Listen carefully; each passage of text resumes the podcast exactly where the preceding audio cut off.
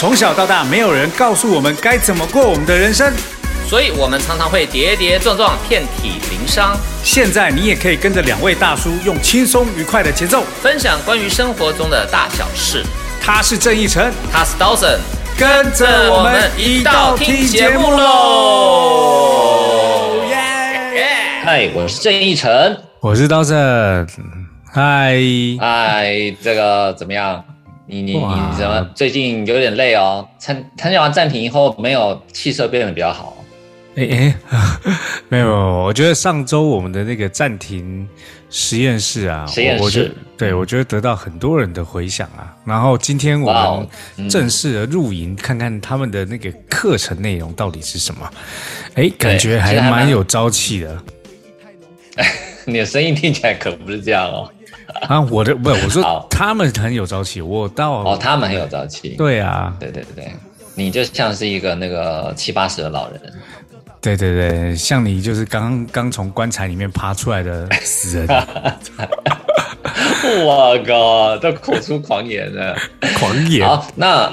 那我们上一集按下暂停键，生活变彩色之后呢，有有很多网友其实反应都很对，给的回馈都很多。然后我们选了几个，其实我选出来这些，其实他们回复的那个都是以前回复可能都只有一条，但是现在每个人回复都会两三条，甚至有到五条这么多的。但是我们就选择其中一条来讲。好吧，因为好像这个问题就跟大家就是生活上比较相关，所以他们有感而发。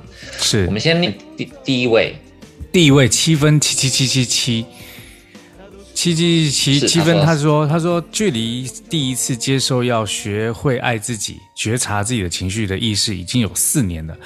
今早听边听节目边回忆，好像从一八年刀神老师的课上开始有了变化。”另外，我这另外这种变化，我的情绪是非常喜欣喜的。时间不长不短，但足以调整一个人的状态。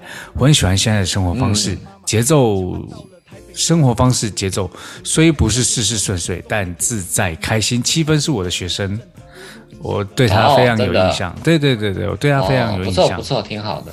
看我的课程，其实也是有变化，对不对？哦，也算是功德圆满哦，也是以前帮助了这样的一个网友，对不对？他他他他他是先从听节目，他不是听节目开始，他他好像是我哦，对我的另外一个对对对的学生啊，反正呃，其实听节目中间也可以收获到很多呃各式各样的生活方式啊，或者是各各式各样的娱乐资讯啊。对对，还蛮有帮助的。然后对，然后对，希望再继续追随着我们一到电台，再继续的快乐下去。你怎么感觉词穷啊？你 这不是你词穷？对呀，不是我本来我我最近词穷，因为我的所有的思考都在内心里面，你知道我内心思考太快，至于嘴巴跟不上。第二位网友太爱鬼扯。第二位网友可乐啊，你这个你不会念哦哦，会念哦，哇靠！Cola chicken 啊，不是 chicken，是 chicken。chicken。他说什么？他说白天工作，晚上就做饭，和朋友玩游戏、看书、刷手机，闭眼睛如此反复，看着很正常的生活，但会觉得感觉到自己在用不同的事情填补每天的空隙，避免空下来的时候啊，情绪的上涌。每天三四点才睡觉，有个好处。就是躺下两分钟就能睡着，不让自己有胡思乱想的时间。最近在养几盆绿植，看能不能改变一下自己。哇，每天三四点才睡觉啊！哇，呃，我我我觉得很多这个呃 Z 世代的人，就是有这样的习惯，因为可能就是晚上下班以后就觉得自己要利用很多自己的时间。嗯，应该不是睡不着觉，不是失眠吧？三四点才睡觉有个好处就是躺下两分钟。等你到我这个年纪，十点多你躺下去就两分钟睡着了。哎呀，不能相提并论嘛。好，那其实我觉得有趣的地方是在于大家在那个那个就是听友栏这边啊，大家会互相反映，就是有点像是一个微信群啊，看到什么，然后会有另外一个网友去回应他。那我们这位哎。就支持我们很长时间的郭小麦同学 Melody，他就回复了刚刚才那个可乐鸡啊，人家又不是可乐鸡哈，Cola Chick 的回复啊。然后郭小麦同学也自己说，我三四年前的状态也是这样，每天都很忙碌，觉得充实有价值，有负面情绪一般也都回避掉了，呃，因为很少会停在那，都转移做别的事情。但是现在换了一个角度看，可能填满空隙也是一种逃避，情绪没有被解决，只是放在那边被压抑着。如果我们敢于直面它，接受它，和情绪和平共处，也许会更健康一点哦。哎呦，嗯，呃，我觉得随着我们的节目时间久，大家年纪感觉都已经就成熟了，有没有？成长话都成长了，对，讲话内容都成熟了哈。你看那个 Melody 啊。七分哎，都长大了哎，都长大了，而且呃，小麦同学讲的这个，我觉得是真的是有道理的啊。我今天也回复他了，我觉得就是其实我觉得这个事情跟年纪关系不见得是一定有正关联的，就是有人到年纪很大，但是可能也没有这样的呃察觉吧。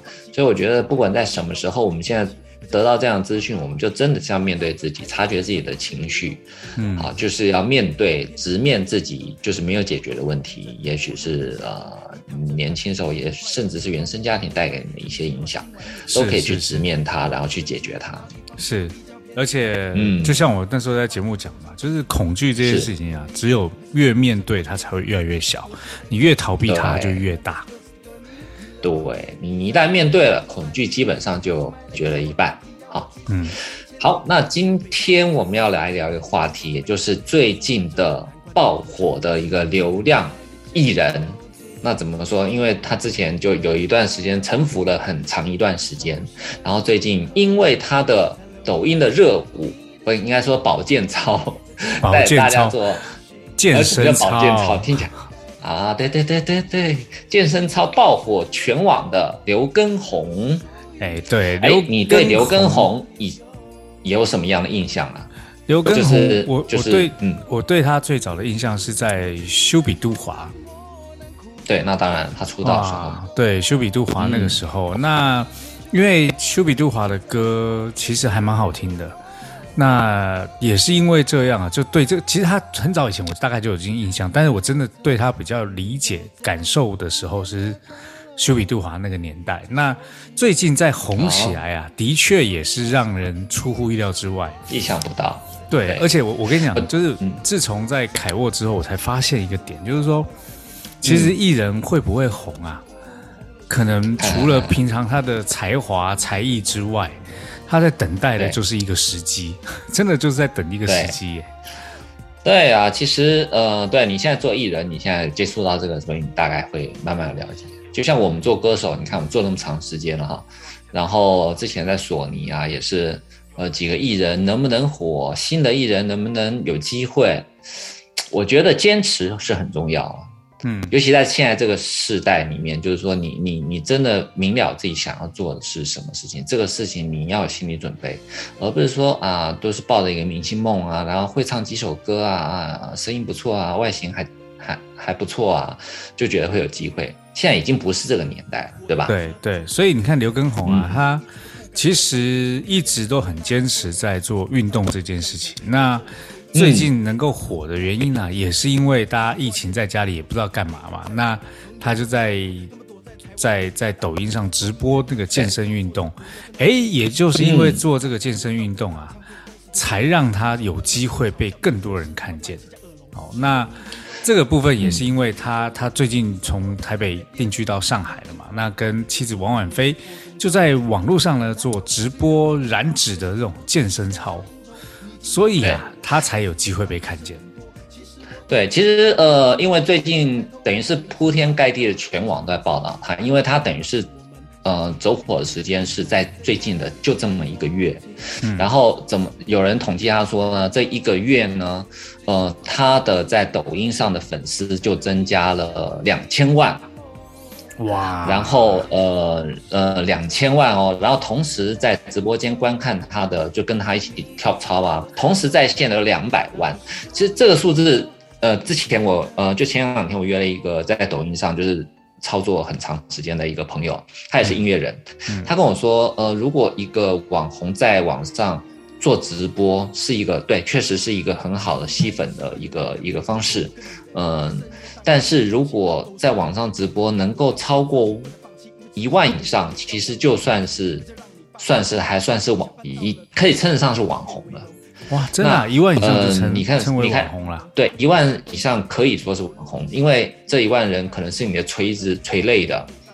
就是你呃非常喜欢看你，因为有的人不同人有有有做车的嘛，有的人是做做做做，比如说化妆品的，嗯嗯嗯，就是他们是属于比较垂类的。但是如果是像，所以有人说刘畊宏算是直播界的李佳琦，那其实他们就是一种直播界的顶流的概念是。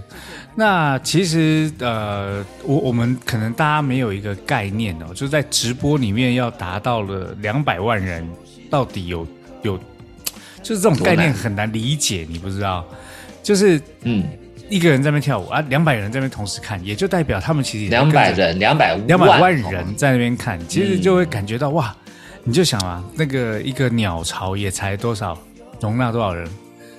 鸟巢十万人嘛，对不对？你看有多少？已经是二十个鸟巢，超级巨大。对，二十个鸟，对，二十个鸟巢讲讲顺顺一点，好不好？不要二十个鸟，是你自己听错了，好不好？二十个鸟巢的人在看一个人 跳舞，哎，这的确是蛮蛮蛮蛮令人意外的一个一个走红的路哦。那其实。其实从广告的角度啊，我们以前都大概知道，就是一个广告的报价大概是多少。那刘畊宏，因为他红了，他的那个广告报价应该已经超过五十万，就是一折哦，一折六十秒的超过五十万哦。所以其实为什么这么多人争争先恐后的想要去做那个顶流的那个抖音网红，也就是这个原因。嗯。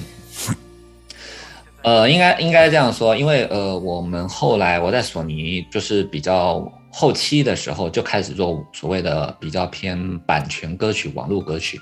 那所谓的版权歌曲，就是基本上就是在抖音上面去宣传你的歌，那你的歌就是要有各种想法啊啊。不论是接触当时的热点啊，或者是有适合这种，譬如说我们当时有首歌是舞曲，复古舞曲，就找了呃美女这样跳跳跳。刚开始我们是找几个 KOL 去去，等于是付钱给他嘛，然后让他去跟着跳，然后慢慢形成一种风潮了。然后，但主要你的歌本身要呃新颖、好听，然后很到位。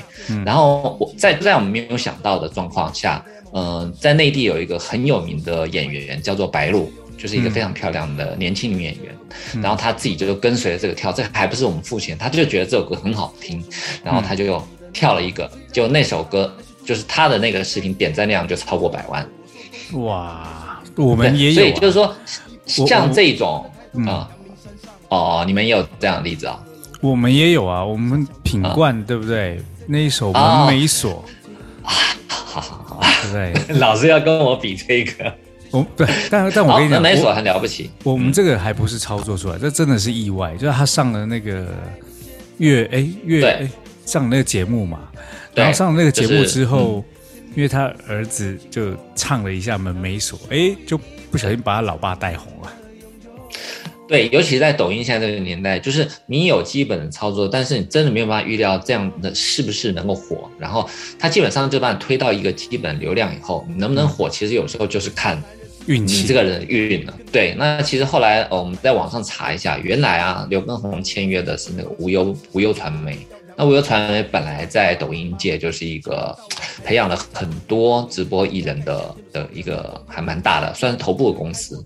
哦，真的。所以其实它背后是有一定的操作。对，其实你说像这种要火，它肯定不是只有凭他自己带的这个。譬如说，呃，他最火的这个是《本草纲目》的自创的毽子舞嘛，毽子操。那他有了这项毽毽子操，如果他一个人做，一定不会火起来。也就是说，他其实。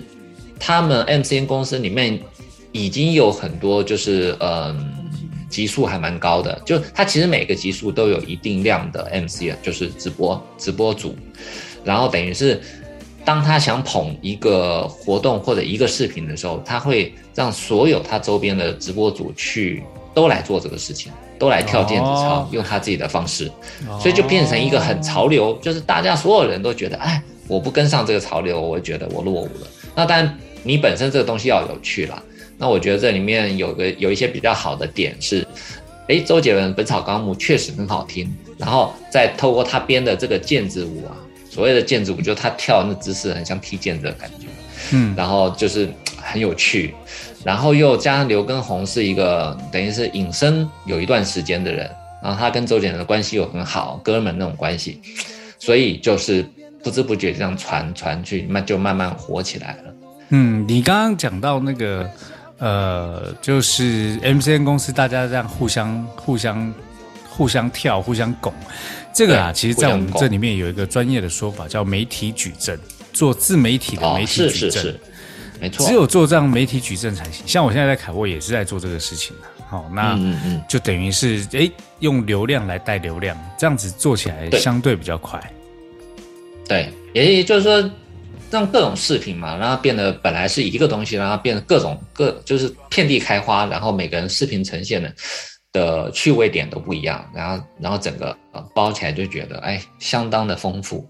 那我觉得这里面有几个点啊，因为其实我们在内地就是看网络的新闻，其实我我当初看到，但是没有想到后来他们会那么火。那我最初看到的呃一个点就是。哎，突然有一天说，呃，刘畊宏什么什么什么什么被下视频被下架，然后我说，那刘畊宏视频有什么好下架？哦，原来是因为那个你知道视频上都有那个机器人，就是会 AI 算法。对对对，AI 算法，然后看到哎，觉得这个穿的有点裸露，因为胸部太大，因为 你知道 健身以后胸部，然后被被机器人查到说，哎，这女人穿的太暴露，所以他他后来在下一次的直播的时候，他居然穿上羽绒服，两个在那边跳，然后就这就是一个变得很有趣的一个一个一个一个点哦。然后我觉得第二个点有趣的是。啊，就是他老婆王婉菲啊，就是跟在他后面跳，跟后面跳，他很真实的，就好像真的在家里跳。我觉得直播有一个点，就是一定要做到，你要么就是把你很媚啊、很很性感那一面，就是美女一定要拍出这种东西；要么你就是拍的很真实，然后然后你出糗啊，什么都让让别人看到。那我觉得他他这个直播操的直播跳操的这个有趣点就在这。他老婆在后面已经跳的不行了，有没有？已经，因为你知道刘畊宏体力当然很好，他老婆怎么可能跟得上？所以有人，所以网网友就要戏谑他说：别人健身是在费身体，刘畊宏健身是在费自己老婆。对，就是 老婆，我看了好几个，就是他老婆在后面已经快 对快被他玩死了。我觉得更逗的是最后他他还拉岳母出来，说岳母岳母怎么可能跟得上了？所以都很真实啊，都很真实。是，呃，所以其实我觉得在直播啊，有时候并不是说力求完美才叫好直播，其实偶尔有这种东西才会是让人家想看的。我们现在在在凯沃里面，我们也是，因为我们也要常常做直播嘛，我也都在跟他们讲，就是哦，因为因为他们在凯沃，其实凯沃会立屹立不了，有一个标准，就是他们不允许任何出错。哦，但我就跟他们讲，我说我说，其实你们要做直播啊，不能允许出错，是在那个年代哈，名模那个很严格的年代，但现在不用担心这种事情，现在最重要的就是真实啊。对，对啊，这就是你去的价值啊，你要了解新的媒体。那种对，就像就像我们那个呃传统唱片公司，嗯，索尼在早期也会有一些想法啊，比如说要做什么样的歌啊。其实现依依照以前那些标准做这做出来这些歌，其实大家想听的东西的点都不在那些上面。时代改变，对，也得跟着时代的标准去改变。但是这这有点像什么？周杰伦带了他很长时间嘛，然后感觉他第一次回馈给周杰伦的感觉，就是 让周杰伦会觉得说啊，你把我的歌带火了，我我绝对不会跟你收版税。嗯，到底你知道周杰伦版税是相当夸张的，相当夸张。我当然知道啊，因为我本来我本来不知道，但我有一次我跟方文山聊这个话题。啊！你跟方文山聊了？那对，我跟方文山，我我就问方文山说：“哎呀，那最近就是你你……哎，我我们节目什么时候请方文山嘛？”哦，好，我可以问一下时间。我我我我跟方文山在聊，就是说，哎，那你最近都在做，因为他最近在做他的那个艺术展的公仔嘛。我说，那这样子哦艺术展的公仔，这这这让你可以糊口吗？因为他那个其实嗯也不是用卖的嘛。对，然后他就透露了一点，就是他靠版税了，，他的版税，对他靠版税基本上可以上活两辈子了，可以活两辈子，活得很？滋润，因为是，因为是周杰伦的歌，对，确实《本草纲目》就是他，他也是无心的啊，无心插柳柳成荫啊，然后不仅带，不仅自己很火，然后把《本草纲目》又带上一把，哎，你知道，就是我们现在观察这首歌火不火啊，然后在 QQ 音乐就有飙升榜。你知道这首歌就是马上就上了飙升榜，包括刘畊宏自己的《彩虹天堂》也一下子上了飙升榜。哇，所以他现在的火程度就是说，就是顶流哈。这个人上来，他不管干些什么，旁边人都会注意，是或者掉一根毛啊，或者掉一根头发啊，我们都会关注。是看，你看你掉了这么多头发了，大家还是没关注，对不对？好了，你猪油脸刷了那么多，刷那么多肉燥饭也没有用，什么？用的猪油做的肉燥饭。好，嗯，所以我们这一段呢，就来听一下周杰伦《本草纲目》的片段。要是没事，你们可以自己跳上呃燃脂毽毽子操。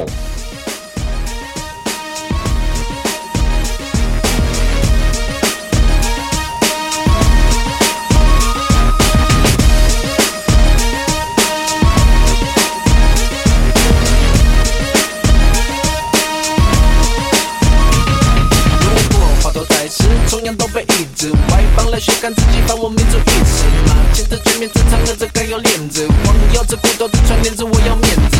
用我的方式改写一部历史，没什么别的事，跟着我年轻个子，神游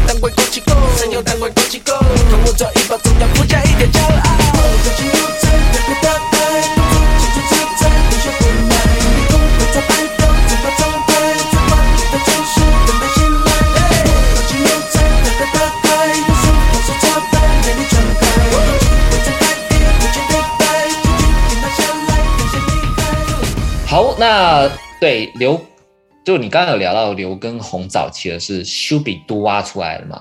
哎，我后来查我才知道，修比多蛙里面原来有李宗，不是我有吴宗宪啊。他你不知道？吗？现在是同期的吗？不是不是不是，你你对这件事情也太这怎么说太没有太没有对对对那个，所以来我跟你讲一话语权，你来表现一下，因为他是你那个年代嘛，太老了，你知道吗？啊，你他妈鬼扯什么？你说一下，你解说一下。，对，其实应该让，就是当时吴宗宪其实已经很红，而且他已经弄了杰威尔这家唱片公司，然后呢，当时也有周杰伦啊什么都在他这个公司里面。那当他那个时候就想要推出一个美声团体，然后当时他有讲他的美声团体的这个这个对标啊，其实是 O for One，你知道这个团体吗？All for One，拜托他们这四个歌声，他们这四个歌声能跟 All for One 比啊？没有，他们想要推出的就是四四个人的那种合唱美声团体。好，那哎当时找到那我问你，嗯你应该解说一下什么叫修比都啊这个事情。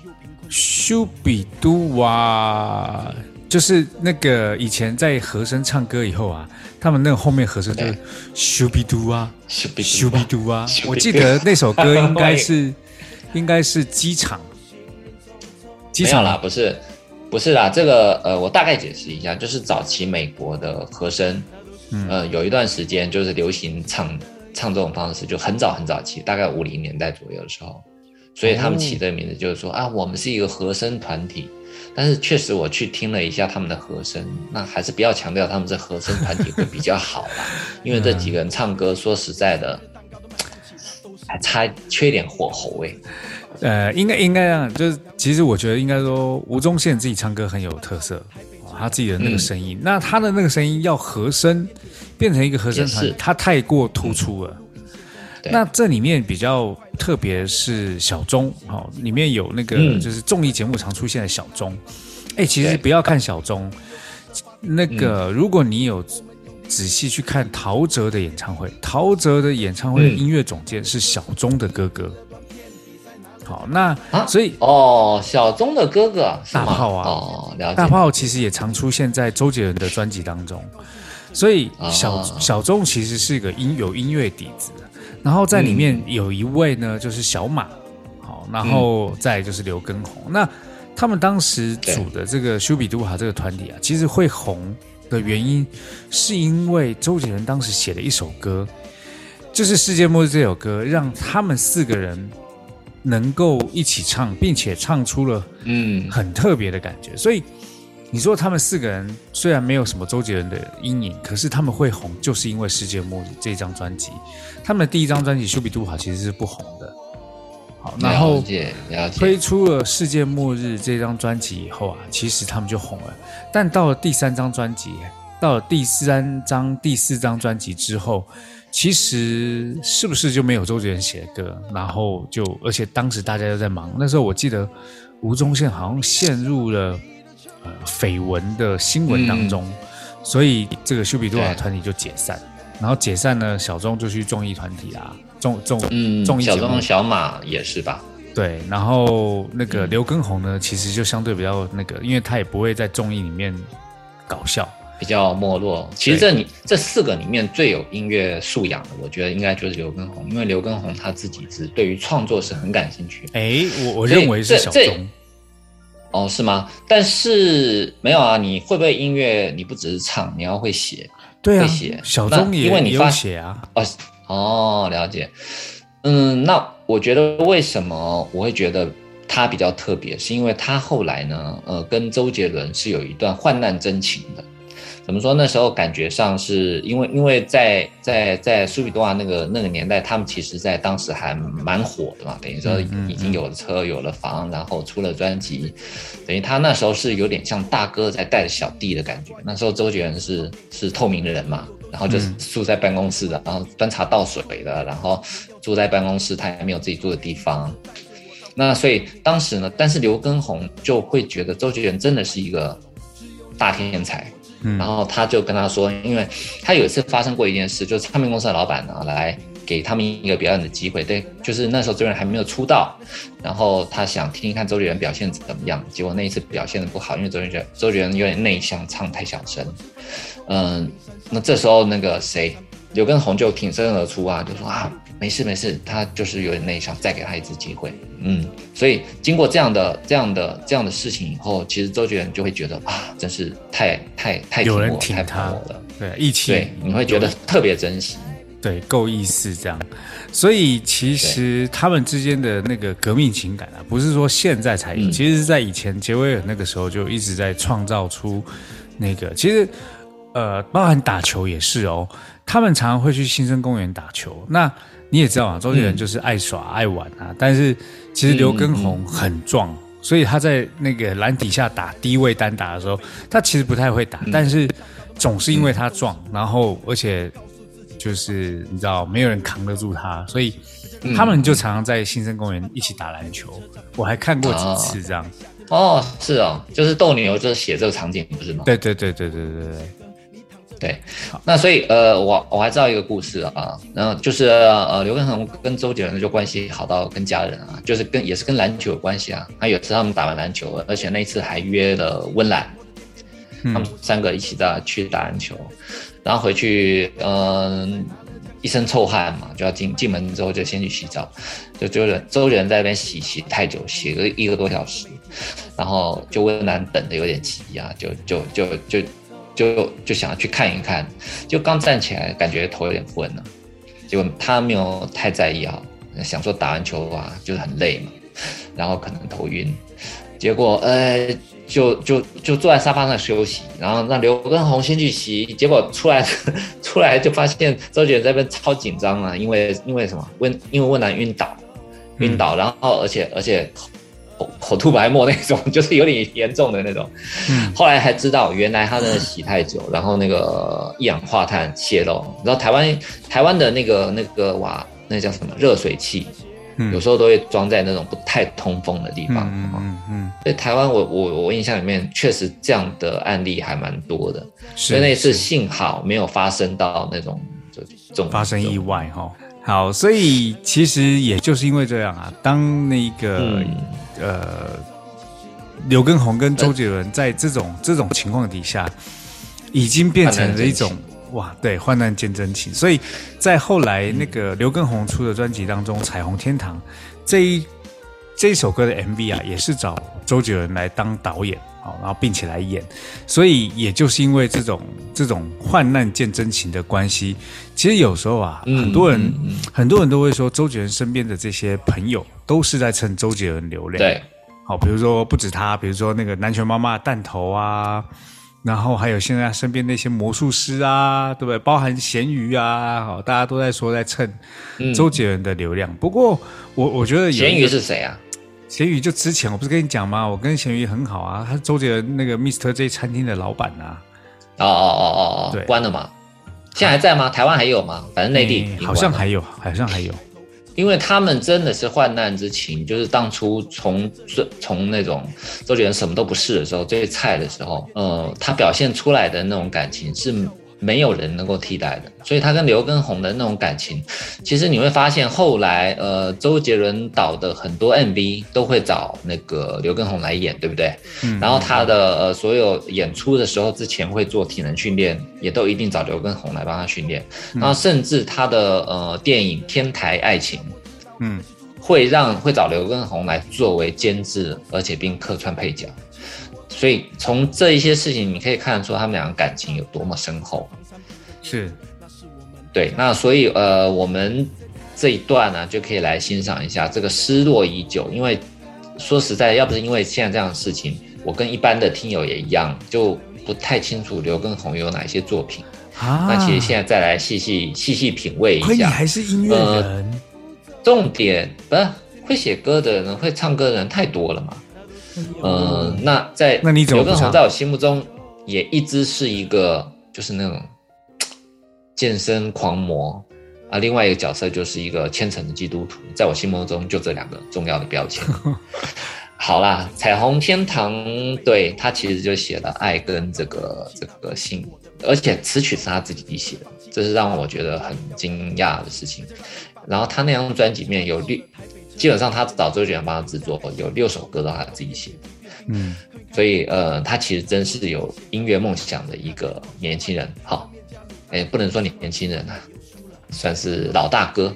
好，那我们一起来听一下，呃，这首他自己写的《彩虹天堂》。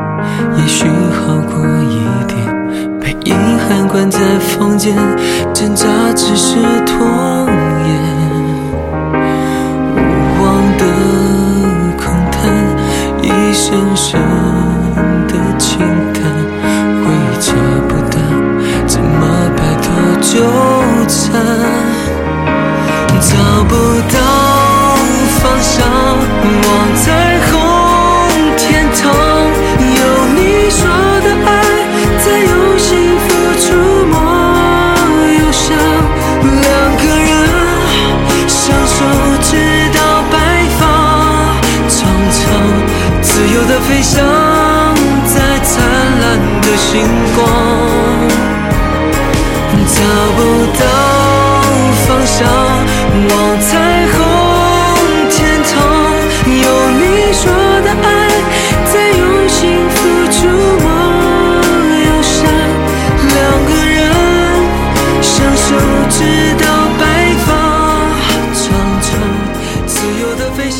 有聊到啊，说其实真的是一个艺人什么时候会火，什么时候因为什么事而火，真的是，即使对，只这只有上帝会知道，就是我们即使怎么 怎么思考或变着变着变着方法，或者去模仿最火的方式，都一定火不起来，因为我们都一定不会，也不一定啊。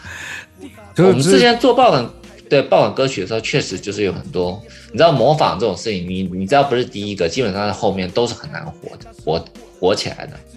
哎，但是在现在自媒体的那个啊，其实你同样的方式啊，你一样照做是有机会的，因为从我们看到那个流量计算的方法，其实它会计算的是模式，而不是人。对，那只要它计算的是模式，它就不断的推流量给你。对你说的是大模式，就是说，如果譬如说，如果是他，所以所以这大家会跟热点，这是一定的嘛？有什么热点大家会跟。但是如果譬如说某一首歌它是一个复古摇滚的，你再去做一首复古摇，就像大风吹那时候很火，你再去抄一首类似大风吹的歌，其实当时有很多人做这个事，然后中间加一些粤语的感觉，嗯，后来就火不起来。是，就是说抄的只是外表或技术是没有用，但背后的逻辑要要理解的话，抄抄那个逻辑是有用的。所以你看他为什么在这一次的这一波呃直播当中，他能够这么火？其实我觉得从天时地利人和里面都可以聊。你看他天时，对，那你想封城了以后要干嘛？就在每天在家不是吃喝就是睡嘛，所以呢，直播，对。就是刷刷抖音，所以这个时候如果有一个东西可以让我们好像哎动起来，感觉是不是就好像跟别人不一样？天时就是这样，那地利呢？地利啊，也就是因为刘畊宏他其实在上海，如果他在台北啊，可以每天往外跑，他也不会把自己关在那边做这件事情，对不对？那人和，如果刘畊宏不是一个真正可以健身健这么久的。他怎么可能会把这事情往下做，对不对？所以很多人就说啊，我操，我我跟刘东刘根红练那个练了半个小时，已经快累死。没有没有没有，练了半个小时快累死。刘根红刚刚讲说，好，我们现在热身结束，现在进行正，就半个小时热身已经快死了，才开始正式。所以其实这也是因为刘根红长期在做健身，然后也担任周杰伦的健身教练是有关系的。所以现在，嗯，现在就出现一个词叫“刘根红女孩”，你知道“刘根红女孩”吗？当然，就跟着她跳的，跟着她跳的，就是响应她这个，都可以叫“刘根红女孩”。对，应该说，甚至有九十几岁的老奶奶都成为“刘根红女孩”。对，就因为说，在这段时间，女生都吃啊、喝啊，就反正也不能出去嘛，总是要想办法减减肥。那减肥的方法就是运动，所以。如果你想要，对不对？在夏天来的时候，能够有一点马甲线，那你必须要跟刘畊宏一起跳，所以他们都叫刘畊宏女孩。是，对啊。所以其实你刚刚分析的是挺对，天时地利人和。但是我补充说一下，人和其实，嗯，我觉得刘畊宏就是一直，因为他。他是一个虔诚的基督徒，其实他就是很乐意去帮助他身边觉得呃是朋友的人。那你看他之前跟他拍戏的吴尊，跟他也很好，嗯，所以他后来在健身的时候也邀请吴尊他们家，因为吴尊刚好就天时地利人和，也搬到上海去住。而且吴尊他们家是开健身房的。哦，是吗？所以他们俩可能兴趣爱好是一样的，对不对？对，所以他就等于在直播课哦。就在直播课上去去去教他们的孩子，这里面还包括了陈浩民，好，大家都在上海，所以人和就是说他其实跟这些人都保持很好的关系，然后这些这些这些人也都很认这个这个叫做什么？呃健美老师，嗯，好跳操的老师，所以呃当他跟这些明星一起共呃一起一起制造热点的时候，你说这个这个。这种气势啊，别的一般的，就像就像 Keep 上有很多教练长得也很帅嘛，但是这些教练是没有办法去跟刘畊宏相比的，因为这背景啊，这个这个人脉啊，这个资源就是一个天一个地嘛，对吧？是是，所以其实，在呃这一段时间呢，刘畊宏他的那个形式啊，就是直播的形式，其实也突破了一些不同以往的做法。比如说他跟着他一起做运动，然后打卡，然后呃还有很多人可以就是打卡之后，刘根恒就会帮他们做在线指导，哦，等于就像请一个家教一样。那所以大家在这个事情的坚持度上就会提升了很多，总是希望被翻牌嘛。没错。除了这之外啊，刘根宏还一直创造了很多，不只是这种运动啊，还包含儿童线上的体育课。所以你看啊，他等于是把他原本的直播啊，变得更像是一个健身知识付费的博主在做。好，那不只是这样，让他的老婆啊、孩子啊、岳母啊跟着一起做，所以就让这整件事情看起来就是哎，那个老少咸宜的做法，可以大家在一起。不过他。因为他是健身教练嘛，总是把 老少咸宜，把岳母啊、小孩啊、老婆弄到就是 那个上气对啊，这样子，这样子就很接地气。你知道为什么？因为大家疫情都在家，只能跟家人相处啊，所以 大家什么地方都不能去，大家都在上海，所以那个场景就是觉得，哎，那跟我家一样嘛。那那我就觉得跟他们一起做不是很像？那呃。经常，譬如说，我们看到这个，我还看到他岳母有吗？跟不上，跟不上，最后要做一个定格的动作，那种完全跟不上，累趴的那种感觉，就是非常非常的真实嘛。嗯，然后就觉得，哎，场景一样，然后这我我一定要跟着做，因为因为太有趣了。再加上刘畊宏，其实在里面也很活泼嘛，然后也会被明星打卡啊，这种感觉就是真的太好，所以我也可以理解为什么有这么多的所谓刘畊宏女孩的。其实。呃，王婉菲啊，他老婆跟他原本的相遇啊，其实也就是在在他们以前工作的上面，就是因为王婉菲，我要是没记错，应该也是模特。好，然后对，她是环球小姐啊，环球小姐啊，嗯嗯，对他们两个，我要我要强调一下，他们两个都是这个鄙人啊，鄙人小弟的呃家乡都是高雄人。哦，讲的好像 好像是你家的人呢，因为高雄都是你家人，家人就是故意拉近关系，有没有？没有高雄人，对，因为高雄都比较淳朴嘛，比较老实，比较实在嘛，所以大家就很很喜欢跟他相处嘛。这点这点在我身上也是有这种感觉，对不对？来，我们节目今天就到此为止，节目就到这。然后重点是两个人都是很虔诚的基督徒啦，他们在零七年的时候就在那个教会的见证下呢办了结婚典礼。那那他们他追她的那过程也是挺有趣啊，嗯，因为我我大概也去查了资料，他他追她的时候刚开始呃，他其实第一眼看到他，他那时候还是丘比杜啊嘛，就跟其他小马啊小钟啊，呃，对，跟他们说，这我菜啊，在我的菜啊，然后。呃，你们你们别动他，然后他自己就写了一个纸条，说啊，直接跟他说你你给我打电话吧，就再一次演出的场，结果他没有鸟他，他觉得什么东西啊，这种这种撩妹的方式太低级了吧？对，然后他没理他，但是呃后来后来他们在一次工作场合，呃有一次他就下定决心了去去好好跟他聊，他也发现哎，原来刘畊宏是一个还蛮实在的人，嗯。对，还是还是蛮实在，不像跟外表看起来的那种感觉，是一个那个花花公子的感觉。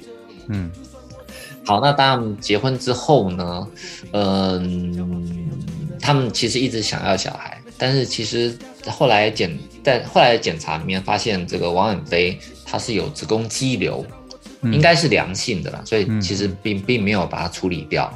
嗯，但是他们也呃，但是这个东西是其实会影响啊他他的生育。所以他们其实嗯，就会觉得可能只能做丁克族，可是没有想到，可能在上帝的这个他们不断的呃祈求祷告之下，在一一年的新年，没想到王婉菲居然就怀孕了。是，而且这个怀孕之后啊，还一连就是生了三个。哎，这也还蛮厉害的。其实其实就这样哎，就是第一个最难生。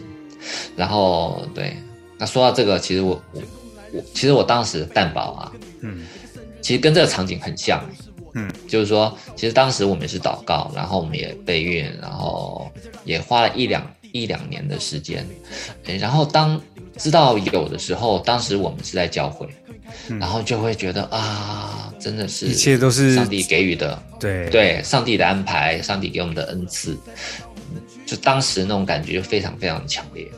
我相信他们他们的感觉一定也是这样，所以他们第一个孩子其实叫做雨恩，叫做宇宙的恩赐。恩典，好，好好，所以所以其实因为他们两个都是基督徒，然后两个都有共同的信仰、共同的生活目标，所以呢，他们能够在一起很久。那刘畊宏曾经说过，他说他最骄傲的就是王婉菲的老公，因为他认为这这么多年过来，他也觉得这是一个他觉得他做最值得的一个决定，所以是呃，这二十年来他很感谢他老婆的付出，然后有他生命才完整。这个其实我也要讲到，就是其实我们都、嗯。我我自己啊，最明显的感觉就是，哎呀，有女儿之后，我发现我的人生，就我对待很多事情的态度改变了。以前我我的世界里面只有工作，可是我现在会尽量的在某一些时刻，就是对。跟小孩在一起玩，而那个跟小孩陪家人，对跟小孩在一起玩的那个感觉，又不太像是一种好像在在怎么讲，在敷衍在任务的感觉，对，嗯没有任务的感觉，反而觉得上班啊工作才是任务，然后就会利用这个上班工作时间，赶快把这个东西弄完，然后赶快回家陪小孩。没错。这是我最直我跟蛋宝直观的感觉。对我跟蛋宝关系也是这样，以前会觉得，哎，比如说空时来白天班压力已经很大没有想到回来要要教他功课。其实我发现那个互动，然后跟他看到他身上的一些改变，然后看到他身上，譬如说他突然讲出一些呃以前他没有讲过的话，心里就会觉得很很很安慰，有一种很暖的感觉，然后就觉得啊。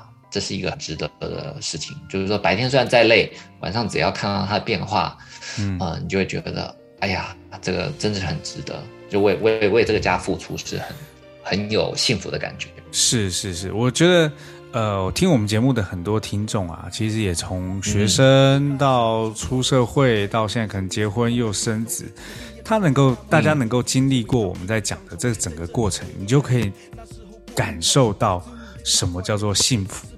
好，那你也可以感受到自己跟幸福的距离到底差多远。好，哎呦，讲到幸福的距离，直接签到歌名是不是？哦，这个才是专业主持人，对不对？哦，这个对，很好，签的有点生硬，就是。你放屁！好蛮好，所以，所以我们现在聊一聊啊，刘畊宏的呃，在这张专辑当中有一首歌叫做《幸福的距离》。嘿，我想聊一下这张专辑，因为这张专辑的名称很特别，呃，也就是他身上看到的那个基督徒应该有的样式。他这张专辑其实已经很早以前，是二零零七年的他第二张个人专辑。嗯，这张专辑的专辑名称就很特别，叫做《天使之城迦南美地》。好，那对于迦南美地，可能一般人会觉得很陌生，但是对于基督基督徒来讲，迦南美地就是一个，呃，就是一个，呃，在圣经里面写的这个地方叫留着奶奶与密的地方，就是这是一个非常美好，你可以想象它是一个一大片草原，什么什么都会供在那边都会有供给生生机勃勃的声音，然后就是不管是气候啊，不管是物资啊，都是非常充足的一个地方。那这个地方为什么特别？这个地方是呃，当时当时的犹太人啊、当时犹太人其实是被在埃及被当做奴隶在处理的。然后，嗯、他们当时有一个领导，呃，应该说就是犹太人的一个先知领导，叫做叫做摩西。摩西就是对，摩西的出埃及记，可能大家对拿一个杖子，然后一指，然后红海就分成两半。对，那位摩西带着他们从埃及就是到了越过红河红海，到了迦南呃迦南美地。嗯，所以他其实起的名字就是说，这是一个天使人，这是一个很美好的地方。他希望他的专辑就是带给别人这样的感觉。那哦在这里面，我们就选了《幸福的距离》。那当然，这首歌很明显就是献给他老婆的。嗯对，这是一个很很美好的一个祝福，也就是他他对于老婆的思念，对于他老婆的感恩。所以，嗯、如果我觉得小伙伴应该把这个感恩的那种感觉呢，尽量的带到生活里面。大家可以可以知道，如果你你你你每天是尽量的让自己充满了感激，你就去想那些让你呃祝福的事情，感感感动的事情，你自己的生活的幸福感一定会提升的很强烈。是是，这是一个很好的习惯。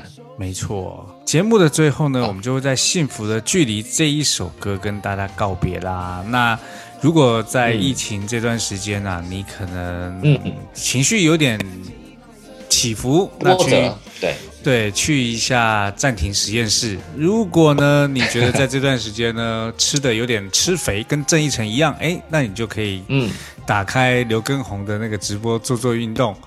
然后呢？如果你觉得又不想要做运动，又不想要，对不对？平复心情，那你就打开一道音乐电台来听听我们两个电台。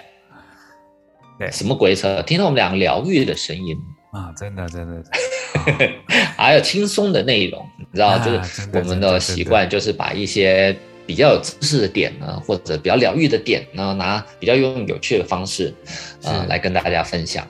那我觉得，呃，刘根在刘根宏身上，我觉得看到的一个点是，呃，就是因为他的坚持，他他不是就是呃，就是不同时期会喜欢不同的事情，他坚持在健美啊，在健身这件事情上面，嗯，而在今天能够在呃在健健身直播界能够成为顶流的一个明星，就而而且他之前已经沉寂的这么这么多年来讲。一定是上帝赐予他的一个呃一一个一个福分，一个一个福气。那嗯，再加上他跟他老婆之间关系又是非常非常的好，所以你看，当他们一起全家一起跳操，流露出的那种呃很放松、很幸福的感觉。其实我觉得大家也是想看到那种感觉，看到那种感觉会觉得，哎，我自己在家里跟他跳，哎，也是一种很幸很幸福的感觉。对，好了，那。那说，呃，大家听友如果想要加入我们的粉丝群，然后可以跟我们近距离，或者跟我们的其他的粉丝可以更多的交流。我们的粉丝群的呃微信是什么？y u a n y u a n 下横杠 q y，再一次哦，y u a n y u a n 下横杠 q y。对。好，谢谢刀神疗疗愈的声音。好，那我们今天节目就到这里，希望每一期节目都可以带给你们开心，呃，更幸福的感觉。好，那我们就在下一周同一时间继续收听我们的一道一道音乐电台，下周见，拜拜。窗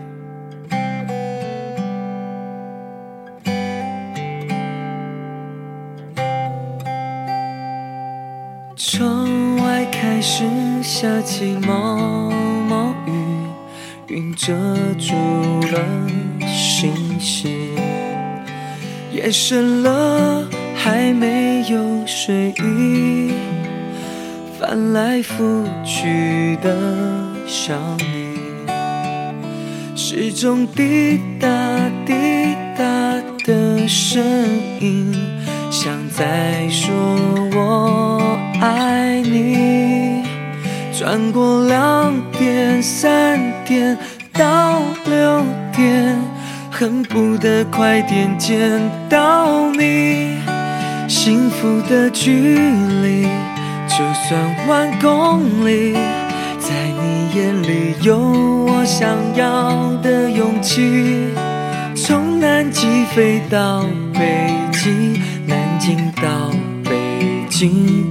你的笑胜过那些美景，我们勾勾手，就一言为定。我会傻傻地好好地爱你，你的名加我的心，永远在一起，拥抱多过千言万语。